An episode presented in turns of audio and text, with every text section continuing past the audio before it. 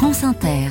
L'esprit d'initiative nous propose une semaine en Champagne-Ardenne. Bonjour Cécile Bidot. Bonjour Mathilde. On commence dans la préfecture des Ardennes, Charleville-Mézières. Vous vous êtes rendu dans une école qui innove pour aider les élèves à se concentrer. Oui, l'école Sainte-Anne compte 330 enfants de la maternelle à l'élémentaire et dans chaque classe, entre le CE2 et le CM2, il y a une drôle de machine. Ça ressemble à un vélo d'appartement avec une tablette à la place du guidon. C'est un bureau vélo. Je suis en train de faire des trucs d'adjectifs avec le bureau vélo. Eloane, 10 ans, monte deux fois par jour sur ce bureau qui lui permet de rester en mouvement tout en travaillant. J'ai un trouble de l'intention, hyperactivité.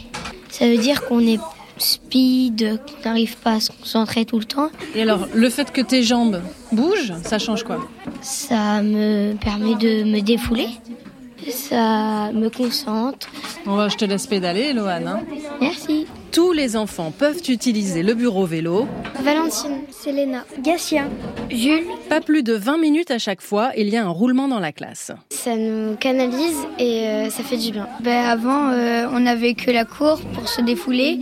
Je faisais plus de bêtises. Quand on fait du bureau vélo, on devient moins énergétique et on se concentre plus sur notre travail.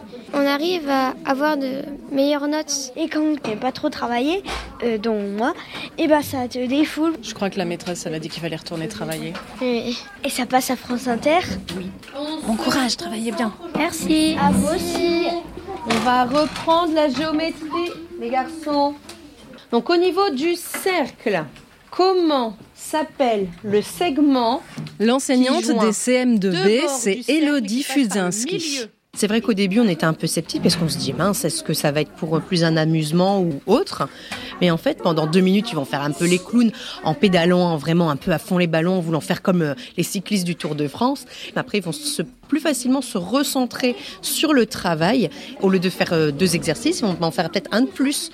Et ça, c'est vraiment euh, une victoire pour eux et même pour moi en tant qu'enseignant. L'établissement dispose aussi de casques anti-bruit, de tabourets culbuto pour permettre aux enfants de se balancer et d'élastiques sous les tables pour bouger les jambes. Caroline Cauchois, la directrice. L'idée de l'enfant sage comme une image ne rime plus avec l'enfant qui apprend, qui écoute et qui est attentif. Le mouvement permet à certains enfants d'apprendre.